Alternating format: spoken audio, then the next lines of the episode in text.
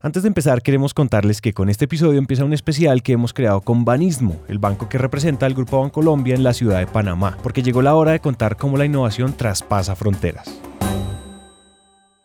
Creo que algo hay algo muy interesante ahora en las generaciones nuevas, y es que, no creas, mi hija me ha enseñado mucho. Algo que pasa con esas generaciones nuevas es que hay como una conciencia una manera de interpretar diferente el significado de ser humano. Pero ¿de dónde viene todo eso? ¿Dónde y cómo se despierta una conciencia que cada vez más permea las sociedades y las motiva a crear y a innovar? Pero tienen algo muy interesante y es que realmente han aprendido a vivir en un mundo en donde sí ves al ser humano. No ves al hombre, a la mujer, no ves al negro, no ves al chino, no ves al latino, no, ves al ser humano. Y qué rico, creo que eso sí lo tienen mucho más claro y eso, eso me gusta mucho de esta nueva generación.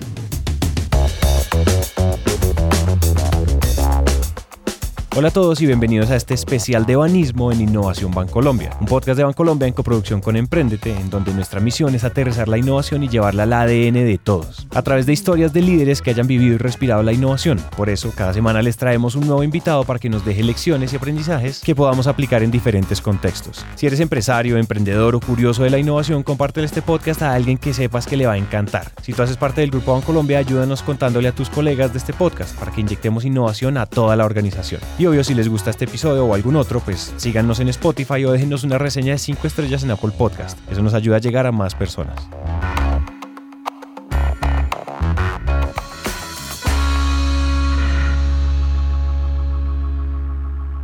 Ahora sí, quiero presentarles a Aimee Senman de Grimaldo, la CEO de Banismo. Eh, me presentaría como una, una mujer que ha tenido la oportunidad de, de, de hacer profesionalmente lo que le apasiona como ser humano. Y es que eh, tengo la, la oportunidad de liderar un banco, pero para generar transformaciones en una sociedad. Esta mujer es la primera entrevistada en este especial que hemos construido de la mano con Banismo, pero no es la primera porque sea la presidenta y la cabeza de la organización, sino porque su historia es pura inspiración, transformación y sobre todo acción. Yo me siento bendecida realmente de tener la oportunidad de, desde la posición que lidero o que ejerzo hoy, poder cambiar realidades en Panamá. Entonces, desde el sector financiero es una oportunidad concreta que, tenemos y, y, yo me siento realmente muy contenta. Entonces, me presentaría como alguien que ha sido bendecida por hacer lo que le apasiona, por tener la oportunidad desde ese rol de generar transformaciones y con una gran responsabilidad, porque como mujer liderando una organización financiera, me siento responsable con las demás mujeres de generar oportunidades para que haya mayor inclusión para que, para que sea una sociedad al final mucho más equitativa y más sostenible en el tiempo. Entonces me siento feliz pero con una gran responsabilidad.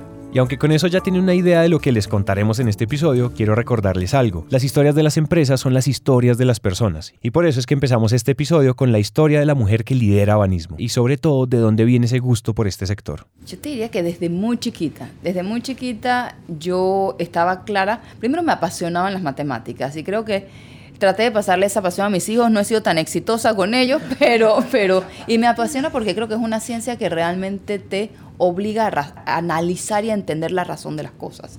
Y en la vida uno tiene que entender la lógica de las, de las acciones para poder tomar decisiones correctas. Entonces, gustándome muchísimo las matemáticas de una familia, venía de una familia de médicos, desde muy chiquita convencida que no quería ser, ser médica, entonces me fui inclinando por ese, por ese camino y tuve la bendición de tener profesores. Yo creo que uno tiene que tener mentores, uno los puede llamar en distintas etapas de su vida de distintas formas. Entonces tuve una bendición y es que tuve una madre que jamás puso límites en nuestras cabezas, en las cabezas de ninguna. De nosotras éramos, somos una familia que fuimos por mucho tiempo tres mujeres. Entonces, primero nacimos en una familia en donde realmente el ser mujer nunca fue una diferencia, que es una gran bendición. Ahora estoy en esta posición, me doy cuenta que tristemente eso no sucede en todos los hogares. Podíamos estudiar y pensar en la carrera que cualquiera de nosotras quisiera y, y jamás nos puso un límite en capacidad, sino piensen, sueñen alto y sean convencidas de que trabajando duro van a ser capaces de desarrollar las actitudes y las aptitudes necesarias para llevar adelante una carrera. Entonces, gustándome las matemáticas con una mamá que nos impulsaba mucho a seguir lo que te gustara, no importara lo que decía. Mi madre siempre fue muy abierta y dijo, no, hay que hacer lo que a uno le gusta en la vida. Entonces creo que desde muy chiquita eso fue muy claro, tienes que hacer lo que te gusta en la vida. Mentores puede haber muchos, puede ser un tío, un profesor, un buen jefe o en este caso una mamá que le dé un buen ejemplo a sus hijos. Cualquier persona que pueda identificar potencial en ustedes y los impulsa a tomar mejores y más acertadas decisiones es un maestro maestro que los impulsa a estar atentos y receptivos. Yo soy de un pueblo en, Panamá, yo no soy de la capital, yo soy de un pueblo que hoy es la décima provincia de nuestro país. Tenía que viajar chiquita a, la capital, a la escuela, desde muy chiquita, entonces acá estando en la, en la escuela ya secundaria, luego me, los profesores realmente me, me encuentran y me dicen, ¿sabes qué? Es bueno que teniendo esta pasión por las matemáticas en un país como Panamá, ¿qué te parece el sistema financiero? Mira, el sistema financiero está muy bien desarrollado, es un sistema bancario que también dentro de ese sistema financiero juega un papel, relevante. ¿Qué te parecería profundizarte todo en el tema o en el tema económico en el tema actuarial en ese momento y dándole la línea o el tema de banca? Entonces, tuve como mucho acompañamiento. Yo creo que yo he sido muy bendecida porque nunca estuve sola en eso. Tuve siempre voces muy buenas que me decían, tienes capacidad, hay potencial. Entonces, me fui a, la, me fui a estudiar banca y, realmente desde que empecé en la banca, eh, estudiando la carrera me encantó, no me pasó eso de que entro a la carrera y digo esto no es lo mío, exacto, dije entré a la carrera y dije esto es lo mío, me gusta y me gusta y puedo aplicar las matemáticas, puedo aplicar la razón y puedo trabajar con gente, porque me gusta trabajar con gente. Y empecé y inicio en la banca hace 29 años. Y en 29 años pues pasan muchas cosas. me tuvo la oportunidad de desempeñar diferentes roles y entender de un montón de contextos. Eso hizo que conociera a profundidad una de las puntas del negocio en la que empezó a especializarse. Pero entonces de nuevo, uno de esos buenos mentores le entregó una lección que iba a cambiar su vida. Y es cuando en un momento que yo podía decir profesionalmente estaba muy bien, en donde, en donde me sentía como pez en el agua nadando, me encuentro a este jefe y este jefe me dice, es hora de habíamos hablado un plan de carrera, habíamos hablado un plan en donde yo no quería salir de Panamá por temas familiares, quería quedarme en el mercado doméstico. Y, me dice, es momento de entender que la especialización te puede limitar para tener capacidades de, de, tener puestos de mayor liderazgo y de mayor, de mayor impacto, digamos, más que liderazgo. Entonces, en ese momento me dice, es la oportunidad de abrirte a otros campos, pero hacerlo implica bajar porque uno tiene que tener en la vida la conciencia de entender que puede ser muy bueno en algo, pero no necesariamente tienes el conocimiento para otra área y tienes que tener la humildad adecuada para bajar, para tener la confianza en ti de saber que bajando vas a ser capaz de subir. Y ese es el momento que yo creo que marca mi vida profesional y se lo agradezco inmensamente a esa persona porque creo que uno me hizo entender que para poder crecer uno no puede, uno tiene que estar cómodo en las zonas incómodas que uno tiene que reconocer que hay que ser humilde para bajar y crecer, que requiere de mucho compromiso y de desarrollo de competencias y que son grandes riesgos, pero que la vida, si uno no asume riesgos, creo que no tiene, no tiene los logros que uno quisiera poder celebrar. Entonces, ese momento me dio las capacidades adecuadas para entender que hay que vivir en la incertidumbre y hay que estar cómoda con ella y poder, y poder estar manejándola y, tratar de identificar cuál es la ruta a seguir en esa incertidumbre, pero va a ser parte de una constante. Esa fue una lección de desapego, porque lo cierto es que es muy fácil generar identidad con un cargo que representa una posición de poder, con un sueldo que genera estabilidad y con el respeto que la ponía en el lugar frente a sus pares. Y puff, la decisión que toma el líder es de alguna manera bajar a Aime de su rol y también de su zona de confort. Esa lección atada a la coyuntura de transformación construyó algo muy importante en Aime, porque miren, aunque suene algo crudo, pues esta mujer lleva 29 años en la banca, tres décadas en una sociedad latinoamericana con millones de prejuicios alrededor del género y con todos los sesgos por las profesiones que pertenecen a las industrias tan tradicionales como la banca. Todo ese cóctel hizo que Aime sea una de las mujeres encargadas de hacer una ruptura sistemática de paradigmas dentro de la industria bancaria. Yo no lo tenía tan claro, te digo la verdad. Y lo he realizado más que todo porque, por el compromiso que hemos asumido con la equidad de género que luego te voy a contar. Y quizás puede ser porque vengo de una familia en donde he hablado mucho de mi mamá, pero mi papá de igual forma fue fundamental. Como no tenía hijo hombre al principio, tenía puras niñas, quería que nosotras realmente actuáramos como indistintamente de que fuéramos niñas o niños. Y eso nos hizo sentir nunca distintas. Mi hermana es ingeniera civil y es jefa de proyectos y es jefa de construcciones y es jefa de, planillas de, obreros. Entonces, creo que, que en nosotras nunca estuvo eso como un fuerte paradigma. ¿Dónde lo he venido a realizar? Cuando empecé a investigar la realidad de las mujeres en nuestro país. Y me di cuenta que desafortunadamente la realidad que yo viví no es la realidad que viven muchas mujeres en Panamá y muchas mujeres en la región latinoamericana tampoco. Entonces ahí sí me di cuenta y empecé a generar conciencia quizás en donde se han habido momentos en las organizaciones en donde es necesario comportarte siempre de una manera muy, mucho más, demostrar más que lo que demuestra un hombre para, para ser capaz, en donde sí tienes que, que demostrar cuando eres cuando lideras o tienes un cargo, que lo estás haciendo por capacidad y no por llenar una cuota, sino que vieron en ti la capacidad y no que esta es la cuota para llenarme el 30% que necesito tener de mujeres. Entonces, creo que eso sí lo tenemos las mujeres. Yo no lo tenía tan consciente, te lo digo francamente y no lo viví nunca y creo que y le doy gracias a Dios por eso. Y puedo sonar, y, no quiero sonar injusta porque yo vivo de una realidad distinta en donde a nosotros no nos ponían esto. Creo que es distinto cuando una mujer nace ya con esa realidad que es parte de su día a día. Pero creo que hay una gran oportunidad en las mujeres en nuestra región y es que tenemos nosotras que hacernos dueños de, nuestro, de nuestra realidad y de nuestra realidad social, de nuestra realidad económica, de nuestra vida personal. Entonces, eh, para poder romper el paradigma que la sociedad tiene, no podemos vivir con un paradigma interno también. Y creo que las mujeres muchas veces construimos propios paradigmas que son mucho más complicados de romper. Y es aquí en donde se empieza a poner interesante el tema, porque con esta frase... O tienes un cargo que lo estás haciendo por capacidad y no por llenar una cuota, sino que... Ahí me abre la puerta de este pedazo de la historia en la que la equidad de género no es solamente un discurso bonito y altruista, sino que también responde a una decisión estratégica, fundamentada y bien estructurada para el core de la organización.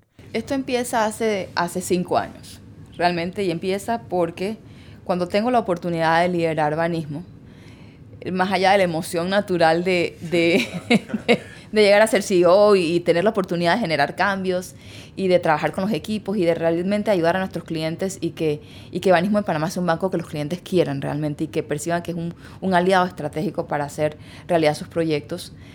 Luego analicé y dije, sabes que hay una, una, una realidad que quizás no estoy viendo y no verlo es la posición más cómoda y era que yo era la única mujer liderando uno de los 10 primeros bancos de la plaza. En Panamá somos 48 bancos de licencia general y aproximadamente 79 bancos en, la plaza. Somos muchos bancos. Pero cuando agarras los 10 bancos grandes, eh, en ese momento yo era la única mujer. Ahora tenemos otra mujer también eh, que me alegra muchísimo. Y dije, ¿sabes qué? Aquí yo más allá de la felicidad y la emoción, creo que tengo una responsabilidad. Tengo una responsabilidad primero con las mujeres de mi propia organización, porque necesitamos ser coherentes y yo necesito asegurarme que el banco es un banco que propicia cualquier que propicia ambientes libres de cualquier tipo de discriminación y es un banco en donde lo que prima es, la, es el mérito y no el género al momento de dar oportunidades de carrera. Entonces ese fue mi primer compromiso. Y el segundo dije, quiero entender qué pasa. Quiero entender qué pasa, siendo un banco, qué pasa con la realidad financiera de las mujeres en nuestro país. Y empecé hace cinco años. Pero en ese momento dije también algo que no quiero hacer. Y lo que no quiero hacer es con todo respeto, vestir sucursales de rosado o, no quiero sacar productos financieros que ahora tengan a una mujer o, o, sacarlas con una tienda que pienso que son las tiendas que les gustan a las mujeres. Digo, ¿por qué no quiero hacer eso? Quiero ir por el camino más largo porque el grupo tiene un, algo muy bueno y el grupo tiene un propósito genuino y un pilar fundamental de nuestra estrategia en el Grupo Bancolombia siempre ha sido la sostenibilidad. Pero quietos ahí porque todo lo que dice Aime es súper importante, porque ese concepto de sostenibilidad que aparece en nuestra conversación, pues hay que entenderlo muy bien porque suele malentenderse y asociarse únicamente al medio ambiente o algo similar. Pero la verdadera relación que tiene toda esta historia con la sostenibilidad radica en que... Sostenibilidad quiere decir que yo realmente me, me genero conciencia en dónde están las oportunidades de cambio, en este caso puntual en Panamá. Entonces dijimos, vamos, si queremos hacer algo distinto en Panamá, vamos primero que todo a empezar con un camino de cero, en donde yo voy a empezar partiendo de una realidad, no conozco nada. Voy a pretender, los bancos a veces pretendemos que conocemos todo, entonces no conozco nada, no conozco la realidad de las mujeres. Y segunda realidad, no voy a inventar el agua tibia hay muchos organismos que están interesados en trabajar en pro de las mujeres. Y si mi interés genuino es ayudar a la inclusión financiera de las mujeres, yo tengo que apalancarme de los organismos que están trabajando, desde la sociedad civil en entender dónde están las realidades de las mujeres, desde multilaterales a entender dónde están esas oportunidades para financiamiento y desde otros bancos que ya han empezado a trabajar. Entonces nos unimos de, de, grandes socios como en Panamá la Ciudad del Saber, con Canal de Empresarias, la Autoridad de la Pequeña y la Mediana Empresa para entender la realidad de las mujeres emprendedoras en Panamá. Nos unimos de aliados internacionales como ONU Mujeres para entender todo el, la, el foco que le dan a esa primera infancia del empoderamiento de las mujeres. Nos unimos de aliados como el Banco Interamericano de Desarrollo y su, y su programa de Lab Invest y de Global Banking Alliance, lo olvidaba, que es básicamente una, asociación en donde bancos comparten de distintas partes del mundo su experiencia eh, en pro de la equidad de género desde la banca, con el objetivo de lograr inclusión financiera. Entonces dijimos, hagamos un ecosistema virtuoso en donde podamos ser un partícipe más y generemos una estructura de, de cambio. Y tomada esa decisión tan poderosa, se empezó a construir ese ecosistema en el que se empezaban a validar los argumentos que evidencian el enorme impacto que se puede lograr poniendo como centro estratégico a los proyectos con el tema de inclusión e igualdad de género. Y el hallazgo de esa investigación fue simplemente brillante. Pensar en crecimiento sostenible sin incluir a la mujer es un gran error porque somos la mitad de la población, el 25-26% de los hogares en Panamá son manejados o son administrados por una mujer que funge como mamá y papá, eh, tenemos la realidad de que aún con un país que tiene 78 bancos, hay 50% de la población que no tiene acceso a una cuenta y que cuando veíamos la realidad de las emprendedoras mujeres, el porcentaje de fracaso de Latinoamérica es la segunda región en el mundo con porcentaje de fracaso de emprendimiento y eso es mucho peor en el emprendimiento femenino. Entonces dijimos, ¿sabes qué? Aquí hay toda data. ¿Qué necesitaban? Necesitaban mentoría, educación financiera. ¿Qué necesitaban? Productos y les encantaba tener productos no solamente del acceso al crédito, sino incluso entenderlas y educarlas cómo pudieran ir construyendo patrimonio, uno, para poder ahorrar y proteger a sus familias, porque hay una realidad, las mujeres hay algo que les quita mucho el sueño y es la capacidad de poder darle seguridad a su familia. Entonces dijimos, con esto, ¿qué hacemos? Perfecto, aquí tenemos como que los cuatro grandes componentes de una propuesta de valor. No es una tarjeta de crédito.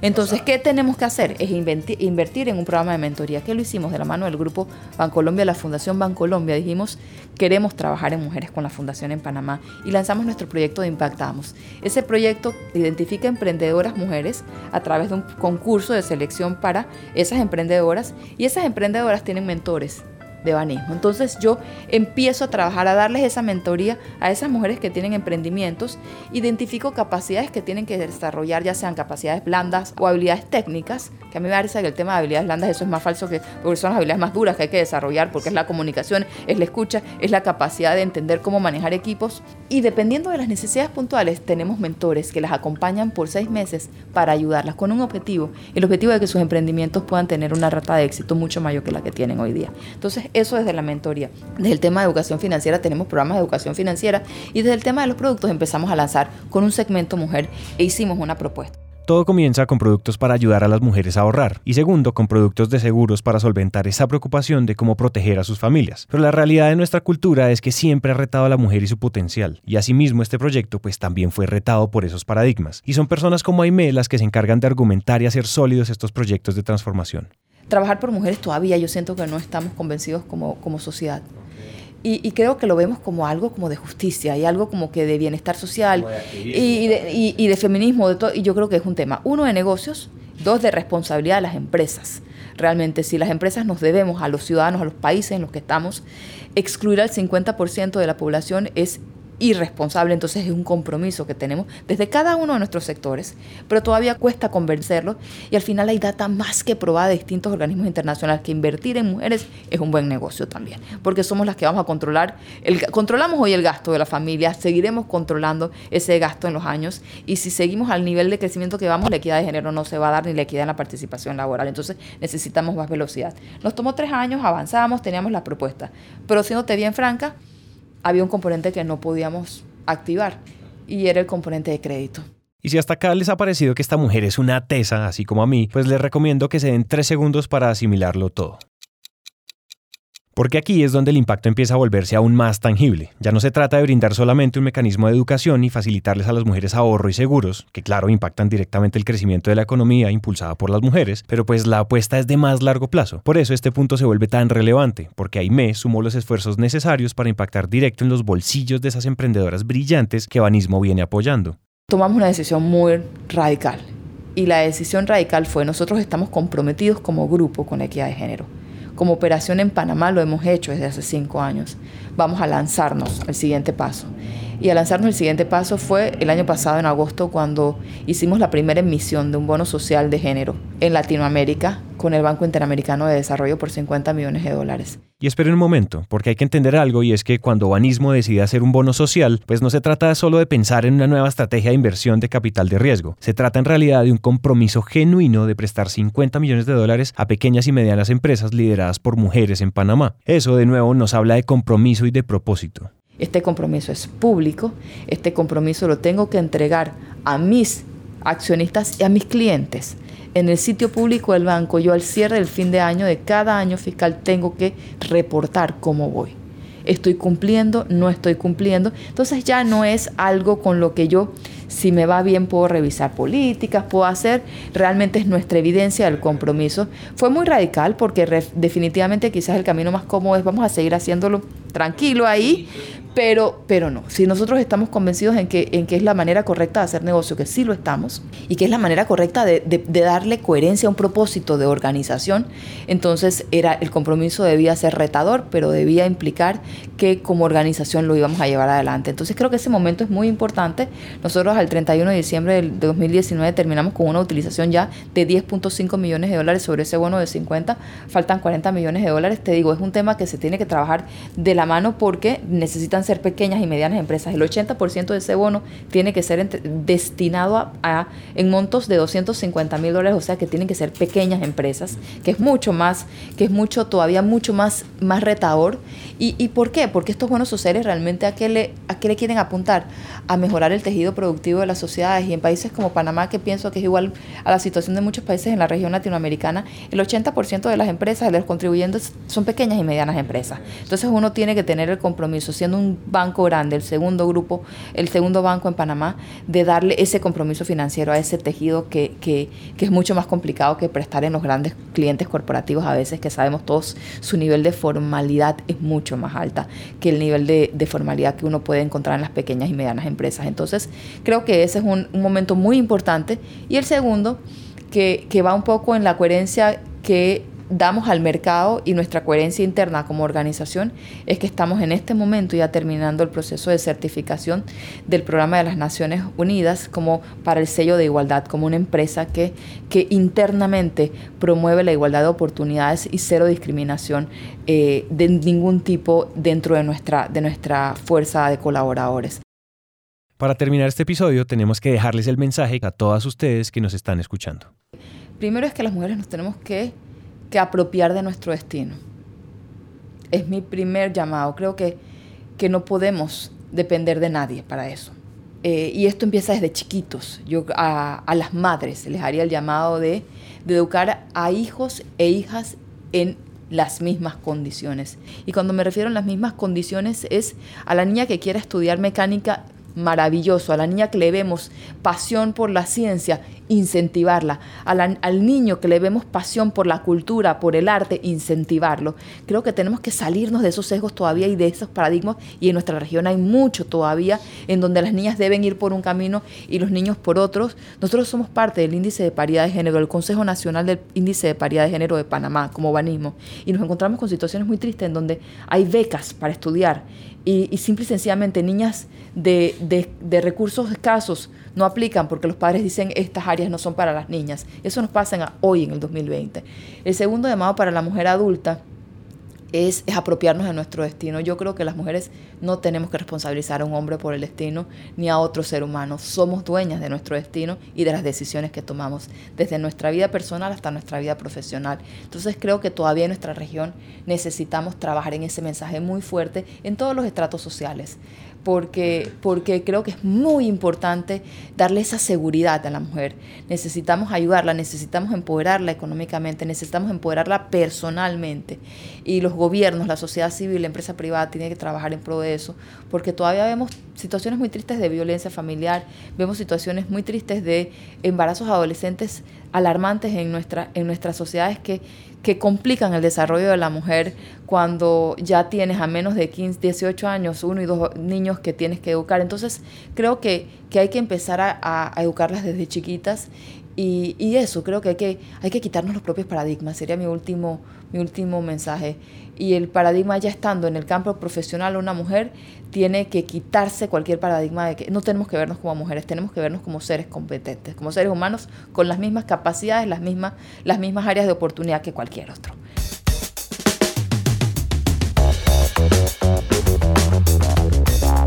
Esperamos que lo que acaban de escuchar haya logrado aterrizar algún tema, concepto o idea o que simplemente hayamos hecho algo un poco más sencillo de entender. Para Aime y todo el equipo de Banismo, muchas gracias por abrirnos sus puertas y por participar en este espacio. Recuerden que si quieren más contenido como artículos, infografías o videos sobre todos estos temas, vayan ya a www.grupobancolombia.com slash innovación. Recuerden suscribirse en donde sea que ustedes estén escuchando esto, Spotify, iTunes, Google Podcast, Apple Podcast o en donde sea. Recuerden dejarnos una reseña de 5 estrellas en Apple Podcast si este episodio les gustó. Eso nos ayuda a llegar a más personas. Este podcast es una coproducción entre Bancolombia y Emprendete, una marca de Naranja Media. Nos vemos en el siguiente episodio y gracias por escuchar.